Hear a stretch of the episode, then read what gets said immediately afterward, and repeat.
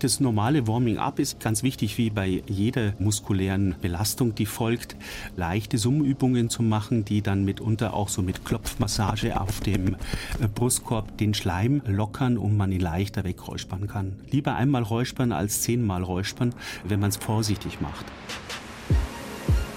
Kosmos Musik. Ein Wissenspodcast von BR Klassik mit Susanna Randall. Hallo, ich bin Susanna Randall. Ich bin Astronautin in Ausbildung, Wissenschaftlerin und Musikliebhaberin. Und ich liebe es zu singen, ob im Chor oder auch einfach unter der Dusche. Aber vielleicht kennt ihr das auch, gerade in der kalten Jahreszeit. Ein tolles Chorkonzert steht an. Ihr habt immer fleißig mitgeprobt und jetzt, plötzlich, kurz vor dem Auftritt, spürt ihr so ein Kratzen im Hals. Der Corona-Test ist zum Glück negativ, aber eure Stimme ist anscheinend nicht ganz fit. Trotzdem wollt ihr unbedingt das Konzert singen. Also schnell einen Tee trinken oder vielleicht besser einen Honigbonbon lutschen? Was eurer Stimme wirklich hilft, darüber spreche ich heute mit Dr. Peter Hulin.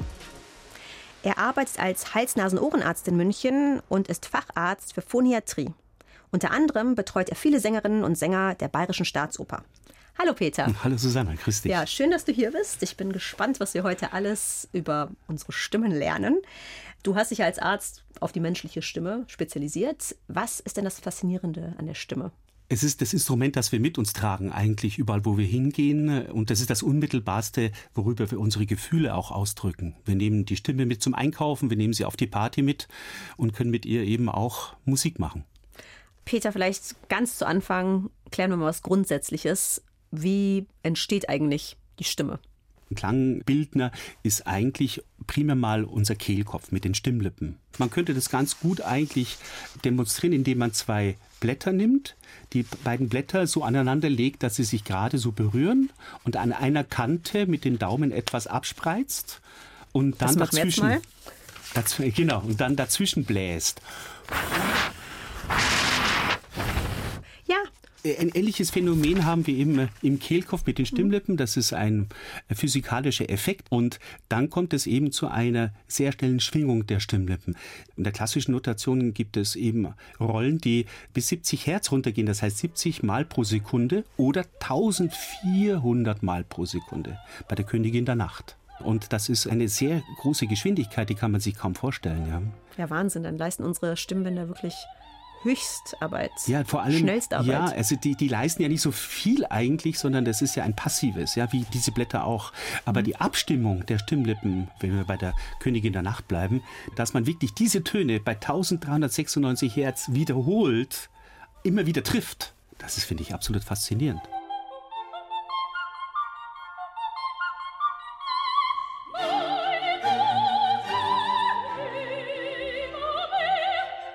Und dazu braucht man eine gesunde Stimme. Das Wichtigste ist eigentlich, dass die Schleimhäute, die die Stimmlippen überziehen, in einer guten Verfassung sind. Das heißt, feucht sind, gut schwingen können und auch die restlichen Atemwege, sowohl die Bronchien als auch in der Lunge, gesund sind. Wir haben uns jetzt mal angeschaut, wie denn bei euch so eine Sprechstunde abläuft, denn du betreust auch Profisängerinnen und Sänger, die Probleme mit ihrer Stimme haben. Kosmos Musik. Susanna forscht nach. Bitte mal auf den Vokal mhm. E einen Ton so lange halten wie möglich. Einfach E. E. Peter Hulin bei der Arbeit in seiner Praxis. Gerade untersucht er eine Sängerin. Dann mal laut rufen, ne? also laut, aber kontrolliert. Mhm. Hallo! Hallo! Die Sängerin steht kurz vor einer Aufführung. Nachher findet die Generalprobe statt. Und ausgerechnet jetzt hat sie Probleme mit ihrer Stimme. Es fühlt sich so ein bisschen luftig an, irgendwie ja. alles ein bisschen angeschlagen. Peter bittet seine Patientin, verschiedene Übungen zu machen. Sie soll einen kurzen Text vorlesen, dann etwas singen. La, la, la, Jetzt möchte sich Peter den Stimmapparat genauer anschauen. Dazu hat er in seiner Praxis ein Videostroboskop. Das ist ein Gerät, das kurze Lichtblitze von sich gibt. Peter kann damit auch sehr schnelle Schwingungen der Stimmlippen sichtbar machen, in einer Art virtuellen Zeitlupe.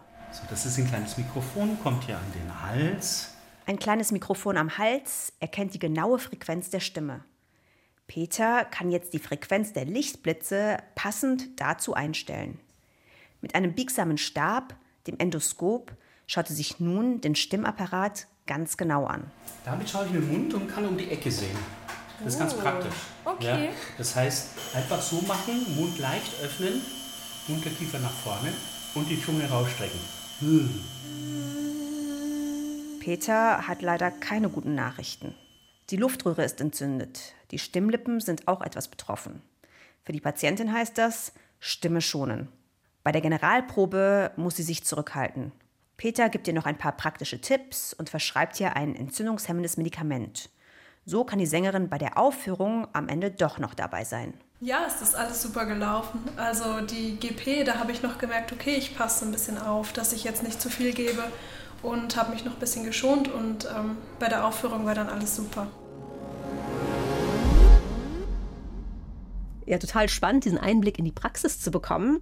Man hört es vielleicht auch jetzt noch ein bisschen. Ich war jetzt äh, krank und ich verliere dann immer komplett meine Stimme.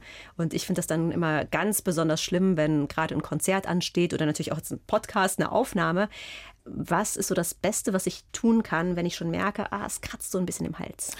Tatsächlich, wenn ein wichtiges Konzert oder eine wichtige Stimmbeanspruchung ansteht, viel schweigen und viel trinken und inhalieren. Über die Feuchtigkeit der Schleimhaut die Möglichkeit geben und über die Stimmruhe sich zu erholen. Falsch wäre es, hier einfach drüber zu räuspern und versuchen, Schleim so zu lösen und damit noch eine stärkere mechanische Belastung auf die Stimme zu bringen, die dann mitunter noch eine stärkere Schwellung macht. Denn die Rauigkeit und die Heiserkeit kommt eigentlich durch eine irreguläre Schwingung der Stimmlippen und die Schleimhaut ist dann meistens etwas verdickt. Mhm, Und deswegen auch das Inhalieren und das sehr viel Trinken, Richtig, ähm, damit genau. eben die Schleimhaut schön ja, feucht und geschmeidig bleibt. Also ich kenne tatsächlich eine Sängerin, die singt fast lieber so leicht erkältet, weil sie sagt, dass sie dann so eine sexy, raue Stimme ein bisschen hat. Ist das dann eigentlich noch gesund, wenn sie sagt, okay, ich bin jetzt eben ein bisschen erkältet, aber ich singe trotzdem. Ich nehme dann jetzt sogar meine CD auf. Oder schädigt sie damit ihre Stimme noch weiter? Ich denke, wenn sie dann viel äh, im Studio ist für diesen Moment der Aufnahme, das ist ja doch so, dass ein auch ein Profisänger mitunter nur ein, zwei oder maximal drei Songs pro Tag aufnimmt, dann wird sie ihrer Stimme schon auch schaden und vor allem wird die Stimme im Laufe des Aufnahmetages immer schlechter werden. Das ist so das Hauptproblem. Also ich sage immer, eine Gesunde Stimme muss auch belastbar sein oder auch eine krankhafte Stimme, wenn sie denn eben auch für das Klangerlebnis wichtig ist, muss trotzdem noch belastbar sein, denn gerade auch bei Konzerten zeigt sich dann, dass man eben dann auch so nicht abliefern kann. Still, the world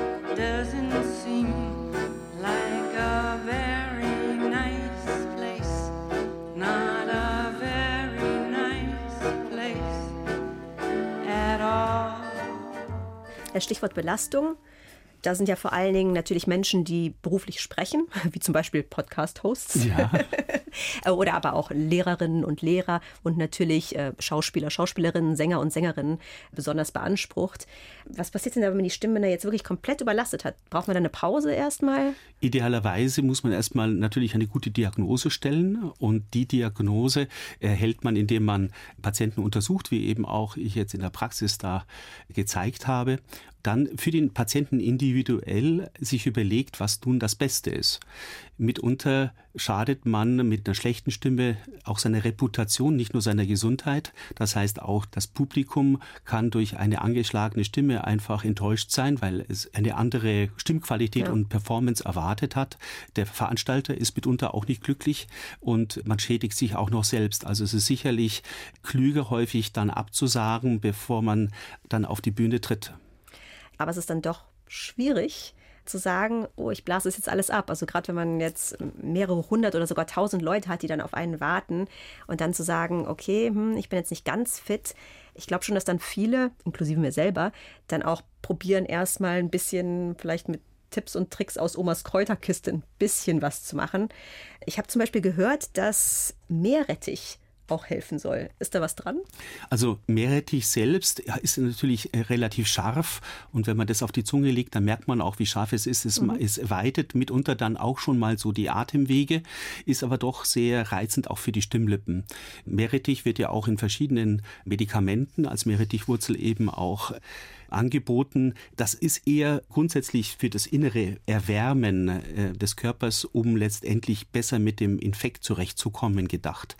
Ähm, also wie Ingwer vielleicht auch. Oder? Wie Ingwer auch, mhm. ja genau. Ingwer ist ja eigentlich ein klassisches Gewürz, was wir benutzen, das aber auch Heilkräfte hat in der asiatischen Medizin, ob nun in Indien oder in China eingesetzt wird und eher innerlich wärmen soll. Also mhm. es wäre jetzt ein Fehler, sich Ingwer so aufzubrühen und dann eben äh, hochkonzentriert stehen zu lassen und dann so zu zu trinken, bis es sozusagen den Rachen wegätzt. Äh, das wäre jetzt das sehr, sehr, kontraproduktiv. Also der Geschmack soll da sein. Es mhm. darf auch ein bisschen in die Schärfe gehen, aber auf keinen Fall zu scharf sein, wenn man es trinkt. Okay, also eher ein sehr milder Ingwer genau. oder auch sonstiger Aufguss, Tee. Genau. Honigbonbons oder Lutschbonbons generell. Genau. Gibt es sonst noch irgendwas, was ich jetzt einfach schnell, rezeptfrei, unkompliziert bekommen kann, was meiner Stimme jetzt kurzfristig so für den Abend helfen würde? Es gibt so Ananasenzyme, die man nehmen kann, die es in der Apotheke frei verkäuflich gibt. Ebenso auch Rosskastanien-Extrakt, was etwas abschwellend wirkt. Der Haken bei diesen Medikamenten ist tatsächlich, das sind Kräutermedikamente, die aber apothekenpflichtig sind.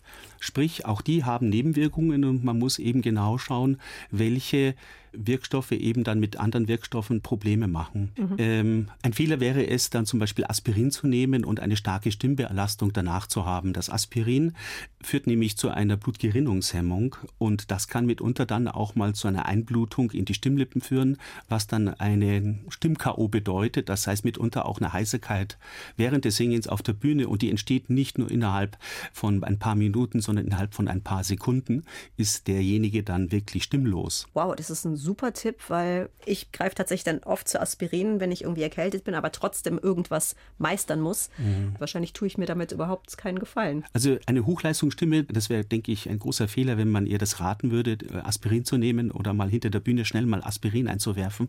Vor allem, man muss auch wissen, dass diese Wirkung fast eine Woche anhält, dass die Blutgerinnung gehemmt wird und damit eine gewisse Gefahr bei einer mechanischen Belastung da ist, dass Blutgefäße eben platzen unter der Schleimhaut. Das heißt, man blutet da nicht aus dem Mund heraus, sondern es kommt zu einem Erguss der Stimmlippen und die führt dann dazu, dass die Stimmlippe einfach deutlich schwerer wird, mhm. nicht mehr in Schwingung zu versetzen ist und dann eben eine sofortige Heiserkeit eintritt. Und eine Woche lang, nur weil man jetzt einmal Aspirin geschluckt hat. Ja, also eine Woche sollte man vor einem großen Auftritt, wenn möglich, kein Aspirin zu sich nehmen. Das ist ein super Tipp, wirklich. Ich bin total baff, ähm, weil ich davon keine Ahnung hatte.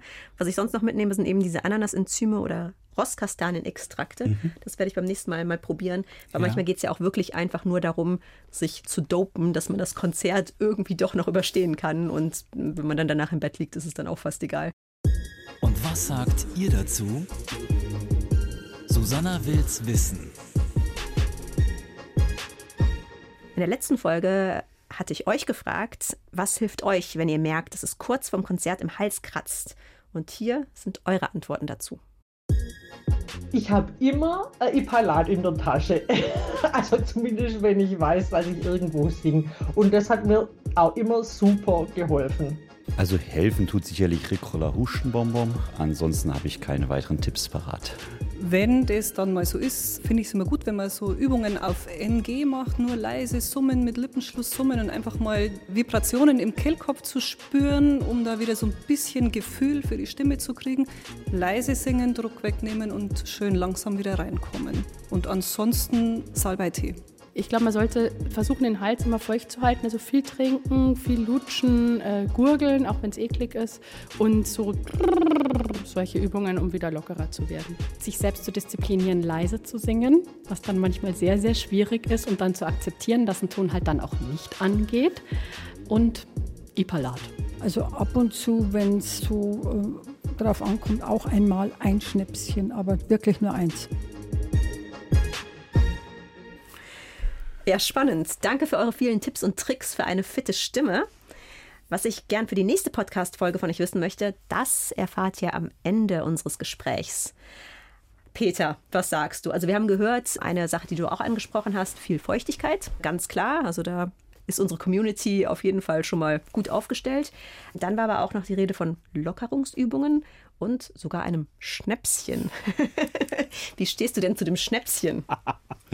Ja, also vor dem Konzert wüsste ich jetzt nicht, ob das wirklich für die Stimme eine große Auswirkung hat. Ich denke, es macht eher eine entsprechende Entspannung äh, und ich glaube, dass der eine oder andere vielleicht davon profitieren könnte. Ein ärztlicher Rat hierzu gibt es dann äh, nicht, aber ähm, mitunter gibt es so ein paar Rituale von Sängern, die dann doch etwas haarsträubend einem Phoniater erscheinen. So weiß man zum Beispiel von Enrico Caruso, dass er auch noch vor dem Auftritt mehrere Zigaretten geraucht hat, Alkohol getrunken hat, mehrere Schnäpse und mit allem Möglichen gegurgelt hat. Naja.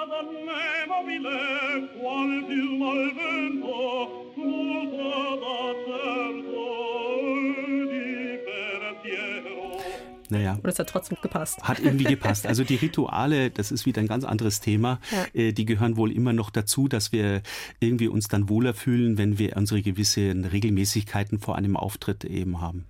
Es wurden ja auch Stimmübungen angesprochen, die man machen kann. Was sagst du denn dazu? Gibt es bestimmte Sachen, die ich wirklich dann aktiv tun kann, um meine Stimme darauf vorzubereiten, dass sie jetzt trotz Heiserkeit singen soll? Ja, also eigentlich das normale Warming-up ist ganz wichtig, wie bei jeder muskulären Belastung, die folgt. Man sollte es nur sehr viel vorsichtiger machen, wie in dem Beitrag auch gesagt, die Artikulationszonen und eben auch die Lockerungsübungen, dieses zu machen, dass eben entsprechend auch durch die Vibration eine neue Wahrnehmung, die Wahrnehmung verbessert wird und auch leichte Summübungen zu machen, die dann mitunter auch so mit Klopfmassage auf dem äh, Brustkorb den Schleim eigentlich in der Luftröhre auch lockern und man ihn leichter wegräuspern kann.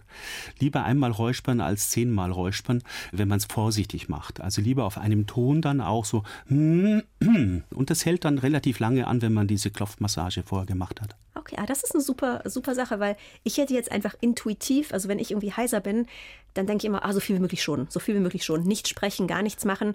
Und ich wäre dann eher versucht gewesen, wenn ich jetzt wirklich ein Konzert hätte, das Einsingen, über das wir in der letzten Folge sehr ausführlich gesprochen haben, das dann einfach wegzulassen, weil ich denke, ich möchte meine Stimme nicht noch mehr beanspruchen. Aber es ist schon dann besser, die Stimme so langsam darauf vorzubereiten, alles zu lockern, vielleicht den Schleim ein bisschen wegzuklopfen, wie du jetzt gesagt hast, bevor man richtig einsteigt. Ja, also es ist natürlich immer sehr viel davon abhängig, was man singt. Ob man nun im Chor singt, wo dann, dann auch mal ein Ton äh, wegbrechen kann oder man solistisch auftritt und auch natürlich, was man singt. Wenn zum Beispiel in der Oper eine große Vorstellung ist und man hat jetzt nicht die Hauptpartie, sondern vielleicht nur ein paar Sätze, sollte man jetzt beim Einsingen sich nicht bis ins Letzte verausgaben und schauen, ob die Spitzentöne alle gehen, Mhm. wenn man sie gar nicht braucht. Ja, das ist das eine. Das andere ist, dass man sich auch beim Einsingen nicht schon verausgaben soll und auch nicht in der Generalprobe, sondern sich aufsparen soll und konzentriert sein soll, wie ein Sportler, der letztendlich für einen Wettbewerb sich vorbereitet. Aber letztendlich, wenn es dann auch nicht geht, dann geht's nicht. Und im Sportbereich hat man da manchmal die Möglichkeit, ausgewechselt zu werden, wenn es ein Mannschaftssport ist. Im Chor wird schon schwierig mit der Auswechslung. Im solistischen Bereich wird es praktisch unmöglich, wobei es da auch Möglichkeiten gibt, dann eben zum Beispiel von der Seite singen zu lassen und der erkrankte Tenor agiert nur noch schauspielerisch auf der Bühne. Das wird mitunter auch gemacht, damit man überhaupt dann auch eine Vorstellung zu Ende bringt, ja. Peter, du hast viele Sängerinnen und Sänger betreut. Gibt es denn ein Repertoire oder vielleicht auch hohe Töne, tiefe Töne zum Beispiel, die die Stimme ganz besonders stark beanspruchen und belasten und wo dann auch die, vielleicht die Verletzungsgefahr größer ist? Ja, das gibt es schon. Es gibt natürlich gewisse Stücke und Repertoire, wo man äh, einfach nur erfahrene Sänger eigentlich ranlassen sollte. Ja, wenn man große Wagner-Arien und Verdi-Arien schon als junger Mensch versucht zu singen, wird man sicherlich dann auch scheitern oder als unerfahrener Sänger. Der Punkt ist aber gar nicht mal so das Repertoire, sondern der Umgang damit. Wenn man jetzt zum Beispiel eine Arie der Königin der Nacht eine Stunde lang probt mit den Koloraturen in der Rache-Arie, wird die Stimme das sicherlich nicht toll finden. Ja, also ich kenne auch keine Sängerin, die das eine Stunde schafft. Mhm. Das ist ja eine unglaubliche Belastung auch für die Stimme. Da gilt es auch, viele Pausen zu machen und sich immer zu fokussiert neu an diese auch problematischen Stellen einzulassen und auch vieles mental zu üben. Denn wenn man immer wieder dasselbe singt, macht man meistens auch immer dieselben Fehler. Wenn man es nicht mal auch sacken lässt und sagt, okay, beim nächsten Mal mache ich das anders und dann auch konzentriert beim nächsten Mal diese Passage eben singt.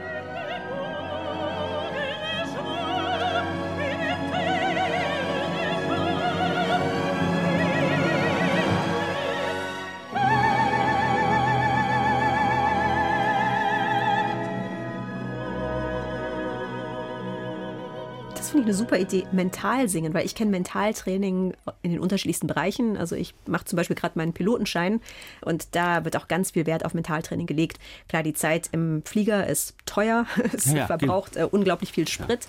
Äh, das heißt, dass man die ganzen Abläufe dann auch einfach mental durchgeht. Aber ich wusste nicht, dass man das auch beim Singen machen kann. Ja, ich meine auch, spannend. äh, wenn man auch mal diese finanzielle Komponente reinbringt, wenn man eine Stunde mit einem Korrepetitor hat, zum Beispiel, dass man diese ganze Stunde auch nicht singen sollte, auch wenn es ins Geld geht. Ja, man braucht einfach auch Phasen der Pause dann innerhalb dieser Stunde und das ist auch extrem wichtig. Man sollte dann sozusagen ganz auch fokussiert dann sein und auch mal dann wieder andere Stellen proben und dann nicht immer an den schwierigen Stellen verharren. Aber wenn ich jetzt ein bisschen angeschlagen bin, zum Beispiel Ja. in der Probe, Ja. wenn es jetzt gar nicht darum geht, dass man meine Stimme hört, dann könnte ich auch einfach mental die Probe mitmachen, sozusagen. Ja, ja. die Ähm, Stimmlippen machen ja auch unbewusst bestimmte Bewegungen mit. Mhm. Und das ist auch ein tatsächliches, ja, äh, physisches Training. Das ist, finde ich, ein sehr, sehr guter Tipp. Noch eine Sache, ich und wahrscheinlich viele andere auch, wenn ich ein bisschen so erkältet bin, jetzt nicht beim Singen, aber wenn ich mich mit Leuten unterhalten muss, dann flüstere ich halt oft, weil ich denke, das wird jetzt meine Stimme schonen und nachher habe ich irgendwie noch einen Auftritt oder muss noch irgendwas machen. Hilft das denn? Ich habe auch mal irgendwo gehört, dass Flüstern gar nicht so gut sein soll. Beim Flüstern unterscheidet man zwei verschiedene Arten von Flüstern. Einmal dieses Flüstern, dass man im Prinzip nur Luft durch einen Spalt lässt, ohne dass die Stimmlippen schwingen. Also ich habe jetzt gesprochen und eigentlich kein Stimmklang erzeugt und über die Formung meines äh, Ansatzrohres, wie man sagt, den Vokale gebildet und auch viele Konsonanten gesprochen. Die deutsche Sprache ist da sehr hilfreich, ist extrem konsonantenreich. Wir können im Prinzip auch verstanden werden, wenn wir nur Konsonanten sprechen. Schwieriger wird es dann eben in anderen Sprachen, ja, wie zum Beispiel Mhm. Mandarin, wo eben dann über den Stimmklang sehr viel in ein Wort Sinn gegeben wird. Wenn man aber äh, dann zum Beispiel so spricht und den Kehlkopf benutzt, das heißt, man redet so, dann wird es plötzlich, wenn die Stimmlippen geraten in eine chaotische Schwingung. Mhm. Ja, und es kommt dann auch sehr viel Luft dazwischen und das trocknet einmal aus. Und zum anderen kommt es auch noch zu einer starken mechanischen Belastung. Dann doch lieber ein leise Sprechen, das viel physiologischer ist. Mhm. Und wenn dann mal wirklich etwas an Tönen wegfällt, weil die Stimme schwach ist, dann wird man trotzdem noch verstanden. Okay, also wenn Flüstern, dann wirklich richtiges Dann Flüstern, leise sprechen. Ähm, ganz Leise ohne sprechen. Stimmbänder oder sonst einfach leise sprechen. Genau. Also wir haben jetzt ganz viel über Heiserkeit und die ganz normale Erkältung gesprochen. Es gibt ja auch noch andere Probleme mit der Stimme und Erkrankungen. Es gibt auch Stimmknoten. Was ist denn ein Stimmknoten erstmal? Ja, ich habe das Wort nicht so gern, weil wenn man sich ein Band mit einem Knoten vorstellt, Mhm, hat genau man so etwas anderes. Ja. Okay, aber die, die Knoten sind dann Wucherungen? Wir haben ja heutzutage Möglichkeiten, dank unserer endoskopischen Geräte genauer hinzusehen und detailliert zu betrachten, was hat hier eine Vorwölbung gebracht. Ist es tatsächlich, äh, ist es eine Schwellung, ist es ein Ödem, also eine Wasseransammlung unterhalb des Gewebes? Ist die Schleimhaut nur verdickt oder schwielig sogar verdickt? Ist es eine Zyste, die unterhalb der Schleimhaut liegt? Eine Zyste ist im Prinzip nichts anderes als ein Ballon mit Wasser, der unterhalb der Stimmlippe liegt und den Kontakt und die Schwingung eben mit der anderen Stimmlippe behindert. Und das, wird ist alles pauschal als Stimmknoten bezeichnet. häufig betrachtet, wenn man genauer hinschaut, dann findet man eben detailliert auch eine ganz klare Diagnose. Und die ist immer wichtig, ob ich nun an einem Erkältungsinfekt erkannten Sänger eben behandle oder eben einen Patienten, der einfach eine Heiserkeit hat, ohne erkältet zu sein.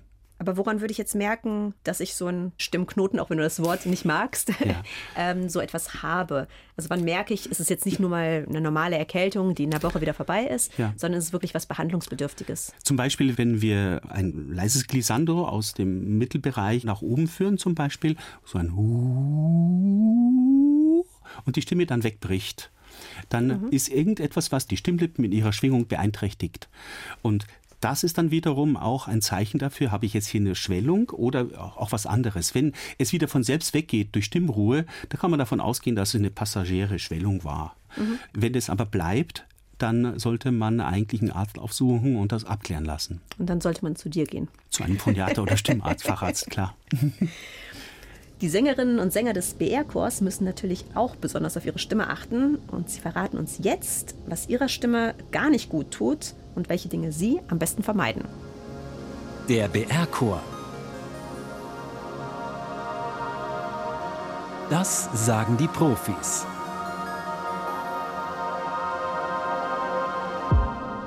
Das Schlimmste ist ein Club abends.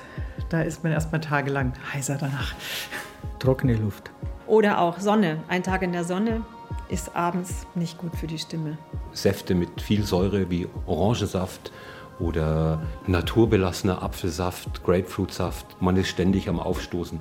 Also es macht keinen Spaß. Eine Kollegin zum Beispiel konnte keine Milch trinken, wenn sie in der hohen Lage Pianismus singen musste. Ich persönlich bin bei Chili da ein bisschen vorsichtig. Das finde ich geht nicht so gut. Was auch vielleicht noch ein Thema ist, ist Klimaanlage. Ja. Hm. Man denkt ja immer, Menthol und so ist gut zum Inhalieren, aber das trocknet auch total aus. Ja.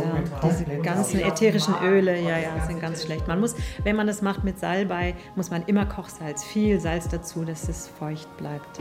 Diese exzessive Heizungsluft, die dann jetzt Mhm. im Winter Mhm. kommt, das trocknet auch aus. Als zweiter Bass sind wir ja meistens dazu angehalten, die ganz tiefen Töne von uns zu bringen. Und die kann man sich dann doch relativ leicht kaputt machen, wenn man in den Passagen vorher mit zu viel Kraft, mit zu viel Druck singt. Dann verschwindet unten die Tiefe, die wird total matt und blass.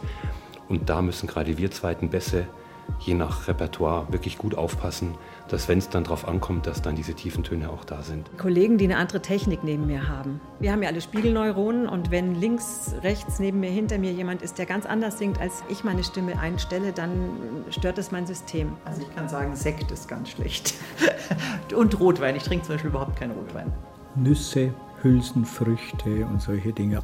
Ich habe noch nie in meinem Leben geraucht, aber ich glaube, dass es genau wie alle anderen Themen extremst subjektiv ist. Man hat mehr Schleimbildung, die gerade wenn die Probe in der Früh anfängt, man muss sich mehr einsingen, man muss vielleicht sogar eine halbe Stunde früher aufstehen, damit der ganze Apparat hinten die entsprechende Zeit hat, um schleimfrei oder irgendwie frei zu werden. Wenn man kurz vorher gurgelt mit Kohlensäure, dann ist das natürlich kontraproduktiv, aber im Allgemeinen schadet das nichts. Also wenn man dann immer anfängt mit Lutschen und Schälchen und kein Zug und so, man sollte wirklich down to earth bleiben. Kosmos Musik. Ja, das war jetzt interessant. Also manche dieser Sachen habe ich noch nie gehört. Dass Rauchen nicht so gut ist für die Stimme, ist mir, glaube ich, schon klar gewesen. Oder auch Alkohol, zu viel Alkohol ist für die Stimme auch nicht gut. Aber es gibt auch Sachen wie Milch. Warum sollte Milch nicht gut sein für die Stimme? Warum ist das schlecht? Milch oder auch andere Milchprodukte, auch Joghurt hat eine besondere Eigenschaft, dass nämlich Schleim, der im Bereich des unteren Schließmuskels der Speiseröhre liegt, aufgelöst wird. Jetzt fragt man sich, eigentlich sagt man Milch verschleimt. Ja, Ja, genau. Jetzt fragt man sich, jetzt ist das Schleim lösen plötzlich. Aber durch dieses Lösen dieses Schleimpfropfes ist der Verschluss dann unten nicht mehr so günstig. Es kommt dann leichter zum Rückfluss von Magensaft. Und dieser Magensaft tritt dann über den unteren Sphinkter nach oben Mhm. und oben können wir dann plötzlich auch nicht mehr so gut schlucken, weil der obere Sphinkter sich denkt, oh, wenn jetzt die Säure kommt, dann muss ich ja noch mehr zumachen. Ah, okay. Dadurch wird der Schleim, den wir sonst auf den Schleimhäuten in der Nase und Rachen haben, nicht mehr so richtig runtergeschluckt. Ich bin halb Engländerin. Ich liebe so. meinen Ah. Schwarztee mit Milch. Aber wenn ich jetzt ein Konzert habe, dann werde ich mal darauf achten, dass ich dann eben stattdessen zu so einem Kamillentee greife. Wobei Kamillentee, haben wir jetzt gehört, soll auch nicht so toll sein. Was kann ich denn überhaupt noch trinken? Ja, also tatsächlich bei Kamillen- und Salbertee kommt es dann eher darauf an, wie lange man den ziehen lässt. Okay. Wenn dann die Gerb- und Bitterstoffe Mhm. dann mehr da sind, dann trocknet sich die Schleimhäute mehr aus. Das ist sowohl beim Inhalieren als auch beim Trinken zu beachten. Also einfach nicht zu lange ziehen lassen. Also ein, so ein milder Kamillentee ist vollkommen okay. Oder wir hatten auch gesagt, ein milder Ingwertee Ja. ist okay, aber Ähm, einfach nicht zu, Beim zu Tee kommt es noch ein bisschen darauf an, sind es jetzt frische Teeblätter oder ist es ein getrockneter Tee? Also tatsächlich spielt es eine große Rolle, wie lange man den dann eben ziehen lassen sollte. Aber da wissen meistens die Pharmazeuten in der Apotheke gut Bescheid. Die haben ja das alles mal gelernt und wenn nicht, dann sind sie bestimmt erfreut, mal wieder das Buch rauszuholen, um sich dann da nochmal zu informieren. Ja, aber es ist jetzt interessant, weil also ich trinke dann einfach immer wahllos, egal welchen Tee, egal ob mit Milch oder nicht. Und ich habe bis jetzt immer gedacht, einfach nur viel trinken ist das Wichtigste. Aber es ist spannend, dass es da dann auch eben Abstufungen gibt und manche Sachen, die vielleicht dann gar nicht so gut sind für die Stimme. Ich glaube, das Wichtigste ist dabei zu beachten, dass man nicht immer nur einen Tee trinkt, sondern einfach dann mal wechselt. Und wenn man mal einen Fehler gemacht hat, macht man mit den anderen den Fehler wieder gut. Und ich habe so einen ganz, ganz tollen Halswärmer-Tee. Der ist toll. Der ist super, den kann ich auf jeden Der Fall ist toll, empfehlen. ja. Kann man auch so trinken, jetzt gerade um die ja, Erkältungszeit. Der schmeckt auch. Der schmeckt, der schmeckt und gut. ist. Das ist die Süßholzwurzel. Mhm. Genau.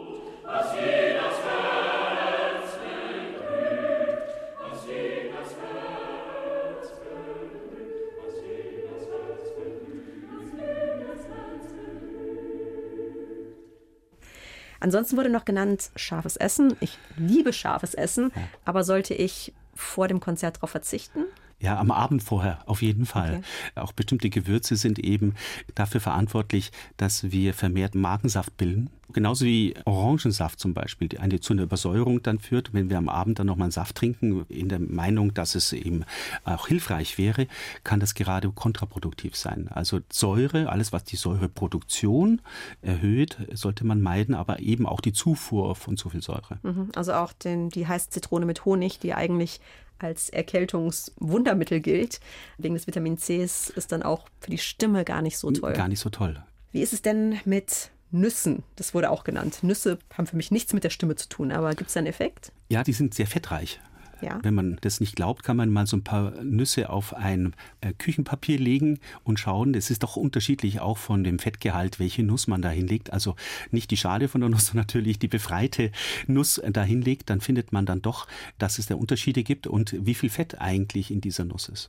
Das Fett führt dann dazu, dass die Magenentleerung verzögert ist. Ah, okay, und damit haben wir wieder ein Problem mit dem Reflux. Jawohl. Okay, das ist wirklich spannend. Also ich erkenne hier jetzt ganz klar einen Trend.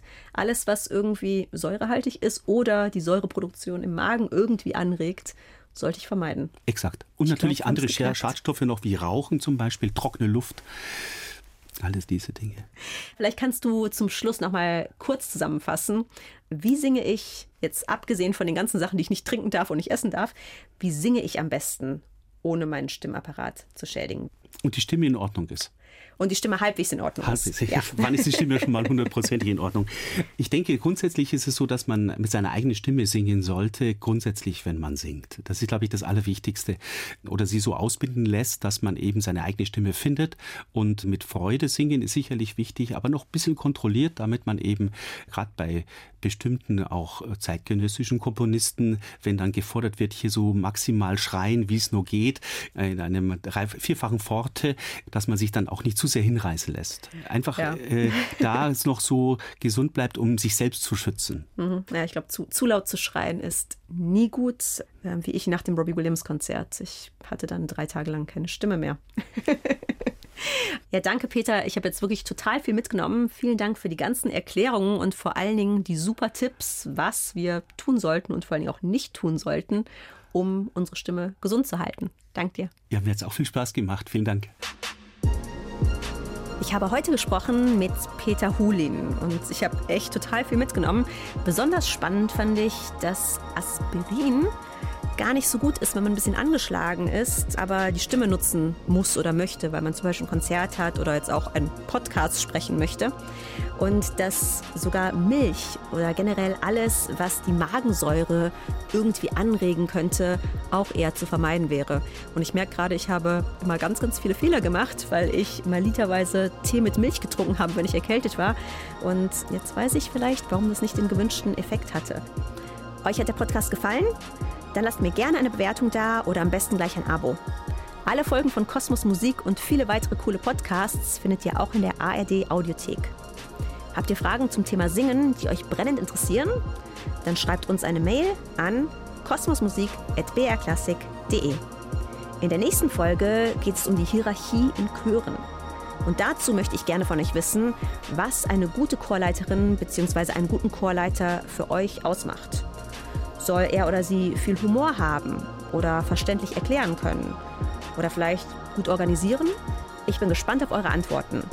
Schickt sie mir am besten als Sprachnachricht per WhatsApp an 0171 5444 464.